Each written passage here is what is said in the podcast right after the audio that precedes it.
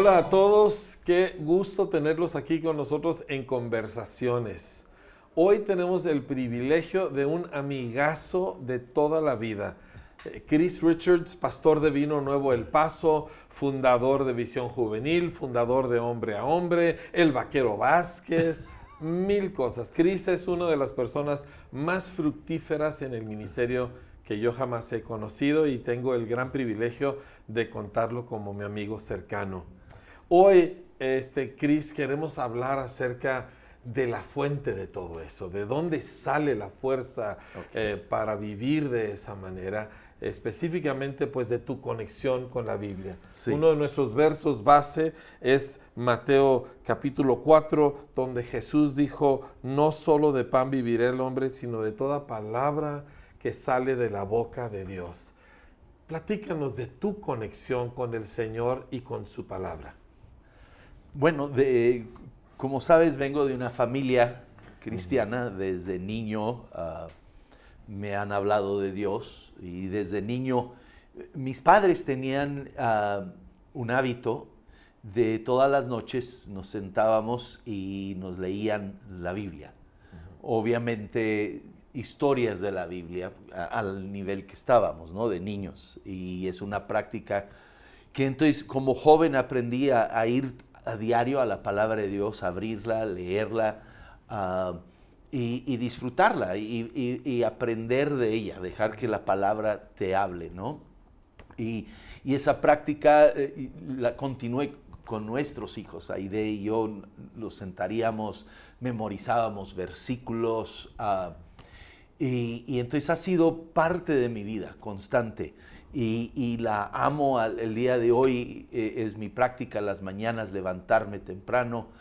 Ah, bueno, antes era un buen café y la Biblia, ya me quitaron el café.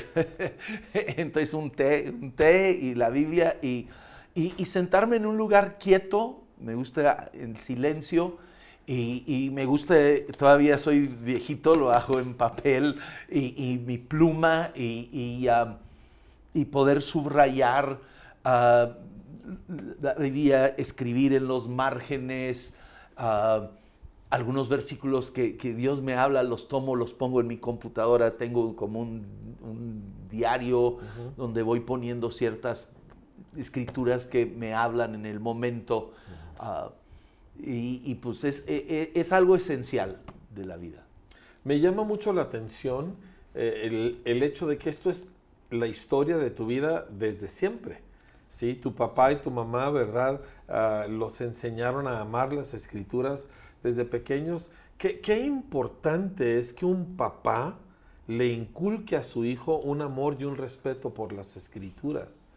E, es esencial. Y, y nos dice, ¿verdad? La Biblia dice, eh, hijo mío, ah, ve, mis caminos, ve, mi caminar. Y, es tan importante que nuestros hijos nos vean a nosotros abrir la Biblia y leer la Biblia. Que no vean que llegamos el domingo de la iglesia y lo aventamos y, sabrá dónde cae y luego el siguiente domingo estamos vieja, ¿dónde dejaste la Biblia? Y, solo estuvo coleccionando polvo por, en la semana. Que nuestros hijos nos vean leyendo la palabra de Dios y, que especialmente cuando son pequeños, que nosotros estemos leyéndoles a ellos la palabra de Dios. Ah, y, yo les regalé su, primera Biblia a mis hijos y a mis nietos. Sí y, es, ese, valor que ellos ven que yo tengo por la palabra. Y yo tengo que heredarles a ellos ese valor de la Biblia y la palabra de Dios. Yo recuerdo todavía el primer versículo que le enseñé de memoria a mi hija Rebeca hace muchísimos años, ¿verdad? Oh Señor, cuán grande es tu nombre en toda la tierra. No sé por qué es en particular, pero se lo grabó y, ella ahora pues ya es una mujer madura, de hecho es una ministro y, ella ama la escritura. Entonces, eh, los papás de veras pueden no solamente ponerte una disciplina, sino verdaderamente sembrar esto en tu corazón y en tu vida. Claro que sí, digo, tú lo has visto en tu hija, yo lo veo en mis hijos, el amor que ellos también tienen por la palabra de Dios. Y, y no sucedió nomás de la noche a la mañana, fue sembrado en ellos. Entonces, sí es esencial que los padres ah, le demuestren a sus hijos ese amor por la palabra, esa reverencia por la palabra.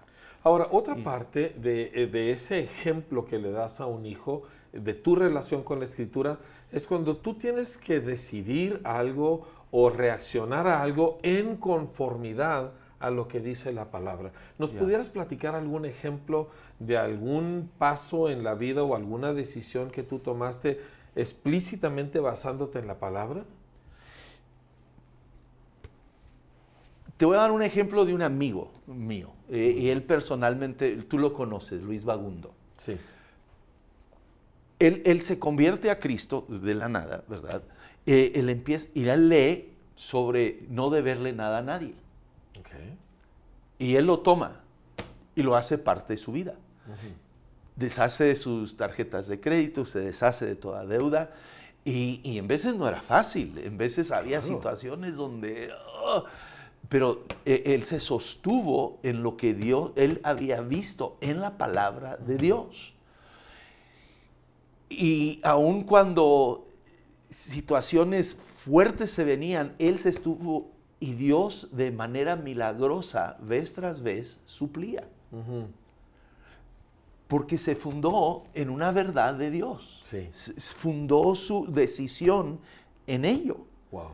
Ah, y igual, eh, eh, en, nuestras vidas, Aide y, y, un servidor, ah, la disciplina de nuestros hijos, ah, la manera que decidimos vivir, fue fundado en esta palabra.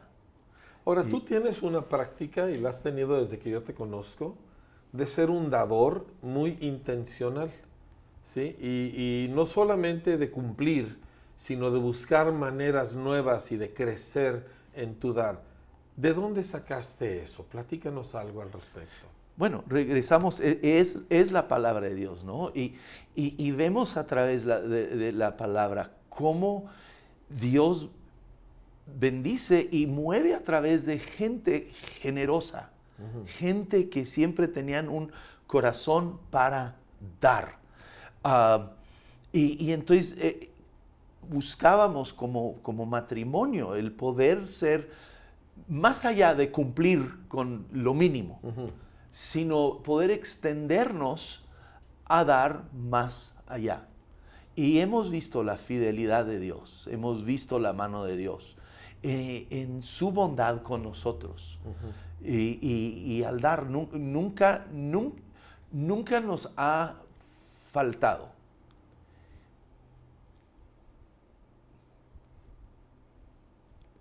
recuerdo un momento, el mayor gozo, nuestro hijo Johnny. Johnny chocaba carros como Enrique. Yo no sé de tu hijo Enrique, pero mi hijo Johnny, una vez se estampó una patrulla y traía las torretas prendidas y no sé cómo Pero bueno, había echado a perder su coche teníamos que comprar otro coche para, para, él, porque estaba en la universidad, estaba lejos de, donde vivíamos. Y, al fin logro comprar un coche muy bueno. Ah, y en eso, un pastor, el pastor que había sido el pastor de mi padre, el señor Wilson, sí, lo recuerdo. de Woodrow Wilson, lo veo llegar a una reunión de pastores en una cosa que solo porque tenía cuatro llantas lo podías llamar carro. Y yo digo, ¿cómo puede ser que este hombre compraba sus coches en el yonque? En el yonque. Entonces, Dios nos pone en el corazón, tenemos que darle ese coche. Y, le llevamos el coche. Y tú vieras ese viejito que sale de su casa y se sube y, deja la puerta de su casa abierta para salir manejando el coche tan emocionado. Y era un gozo que, que, nunca comprándome nada me había dado como ese día. Y luego, pero de repente tengo un hijo que no tiene coche y yo ya no tengo dinero. Y una persona que nunca me había regalado nada, y después decía, nunca me volvió a regalar nada, me regala un coche. Wow. Entonces, Dios, nu- nunca le podemos ganar a No, Dios no. en el dar. Dios no es deudor Ya. de nadie. No, ¿verdad? no, no, no. Sí. Ya. Wow. Ahora, estas cosas son cosas pues que llegan hasta el corazón. O sea, tu conexión con la escritura y lo que te ha enseñado te ha formado en muchos sentidos.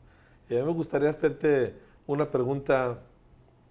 Tú estás en un momento complicado de tu vida. Hace menos de un año Aide partió con el Señor. ¿Dónde está ahora tu sostén? ¿Cómo la palabra te ha ayudado a atravesar este tiempo? Wow. Yo ya tenía tiempo, me, me- me enamoré de Salmo 136, que dice, dad gracias a Dios porque Él es bueno, para siempre es su misericordia. En otra versión, para siempre es su fiel amor. Y cuando Aide está en el hospital y ya nos habían dicho los doctores, la vamos a tener que desentubar, no sabemos. Yo estoy con ella y, sabemos que está por partir con el Señor y yo, yo empiezo a decirle ese verso. Aide, le damos gracias a Dios porque Él es bueno, su fiel misericordia es para siempre. Y en eso y aparte. Entra el capellán. Sin saberlo, Dios la pone en un hospital en San Antonio. Nosotros vivimos en El Paso, la llevan a San Antonio. En este hospital no sabíamos, era un hospital bautista. Tenían un capellán, un hombre de fe, un hombre de Dios. Linda persona. Pero él no habla español. Yo estoy con Aide diciéndole este verso en español. Y él entra y sin saber nada, sin haberme escuchado, él dice, vamos a orar. Enrique, en inglés, él dice el Salmo 136. Ahora, oh Dios. Ahora, obviamente, pues sigue la vida, ¿no? Yo tengo que regresar a casa y todo. Y uno tenemos aquí, ¿verdad? El, conocimiento de la resurrección, de la vida, pero no sabes cómo me bendice a diario cuando voy a la palabra y estoy leyendo. Y, y- y lo compartí, eh, creo esta semana, o sea, pas- pasada, con mi equipo eh, eh, de la iglesia. Estaba leyendo, me tocó 1 Corintios el capítulo 15 y donde Pablo, ¿verdad? De nuevo, habla de la vida que tenemos en Cristo, ¿verdad? Él es, Cristo es la resurrección de los muertos, ¿verdad? Y, y cada vez que, que vengo a esta palabra, trae de nuevo fe, esperanza, paz. No hay nada que puede tomar el lugar de la palabra. Así es. Es lo que nos sostiene. Y ah, hay mucha gente que quiere leer la Biblia para cumplir una cuota, para saber algo nuevo, o inclusive para usarla como una promesa para conseguir algo. Pero la Biblia llega mucho más adentro, parte las coyunturas y, y los tuétanos, ¿verdad? Y, y- y distingue, ¿verdad? Discierne entre los pensamientos y las intenciones del corazón.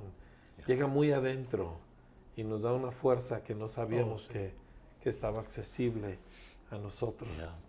Wow. Te digo, pasa lo de Aide.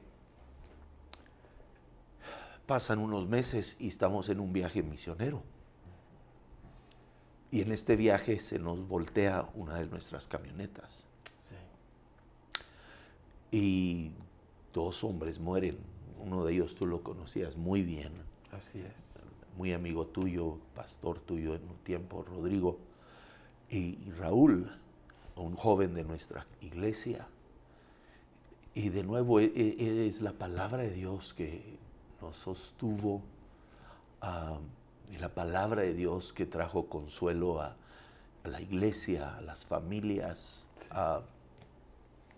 y no sé cómo le hace la gente que no tiene esa conexión con la palabra. la esperanza y, con Dios. Sí. Yo recuerdo mucho una señora en nuestra iglesia, cuando apenas comenzaba, que captó esto. Y ella oraba con su Biblia y le decía, Señor, háblame, aunque sea para regañarme, pero háblame, Señor.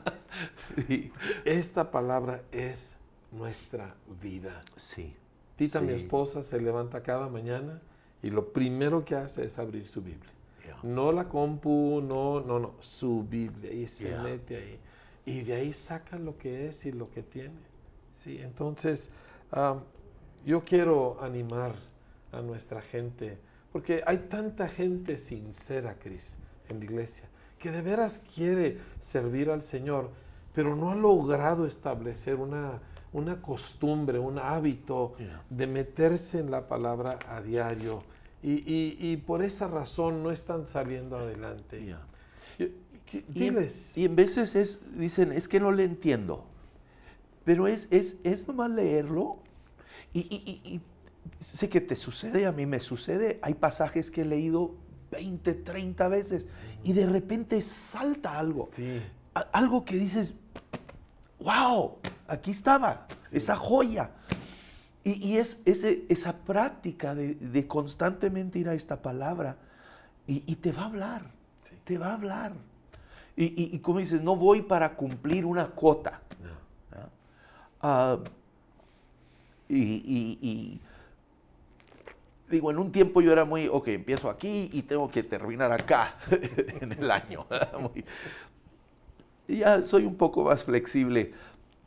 Y me ha ayudado mucho, leo un poquito del Nuevo Testamento, leo un poquito del Antiguo, leo unos salmos, proverbios, y, trae entonces una, una, variedad, es como poner un plato, no es solo carne, es carne, frijoles, la tortillita, el, jalapeño, trae. Entonces, eso me ha ayudado mucho y, ir cada vez, escuchar, ver, Dios qué, qué, quiere decirme, Dios qué me va a hablar. y no voy con una agenda. Dejo que la Biblia y, te habla, te habla. Ahora, yo quiero pensar, Cris, que muchas de las cosas que Dios te habla, tú, tú eres pastor, tú predicas cada semana, ¿verdad? Pero no todo lo que el Señor te habla, tú luego lo predicas, ¿verdad? No.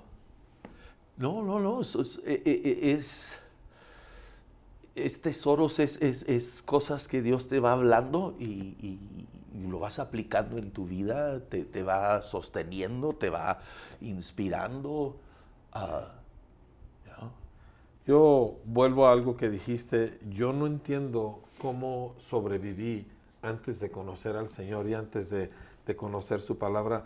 Y no entiendo cómo le hace la gente sin recibir algo de aquí todos los días. Ya. Y, es, digo, vivimos en el mundo de YouTube y todo, y puedes ir a YouTube y escuchar mil y un predicaciones, y, yo lo hago de vez en cuando, pero, y, hay muy buenos predicadores, eh, muy buenos y todo, pero no hay como tú estarlo leyendo y que a ti te salte. Sí, sí, sí. Es que volvemos al punto que Jesús dijo, no solo de pan vive el hombre, sino de cada palabra que sale, no de la boca del predicador. Ya de la boca de Dios. Sí, sí, sí. Wow. Pues yo quiero animar a todas las personas que están escuchando, inviértete en la búsqueda de oír al Señor. Eh, en las mañanas apártate, busca, como dice Cris, un lugar tranquilo donde no haya interrupciones aleja de ti teléfonos celulares, eh, aparatos electrónicos, vete con tu Biblia, vete con algo en que puedas escribir y pídele al Señor, háblame a través de tu palabra. Y Él llegará el momento donde hará que te salte uno de esos versos, que te afecte, que se te aclare, y ahí estás oyendo al Señor. Y eso es de lo que depende tu vida y la mía y la de todos nosotros. Así que te animo a hacerlo. Cris, te agradezco tanto que participes conmigo en esta conversación tan importante para todos nosotros y que el Señor siga bendiciendo tu camino y tu obra. Gracias. ¿Podrás orar con nosotros y por nosotros para cerrar? Claro que sí. Señor, te damos gracias. Gracias por tu palabra. Señor, y pedimos que lo abras. Espíritu Santo, sopla, sopla sobre esta palabra, sopla sobre, sobre nuestros oídos espirituales, sobre nuestros corazones, Señor, para conocer tu verdad. Sí, Señor. En el nombre de Jesús lo pido. Amén. Amén. Bendiciones, nos vemos en la próxima conversación.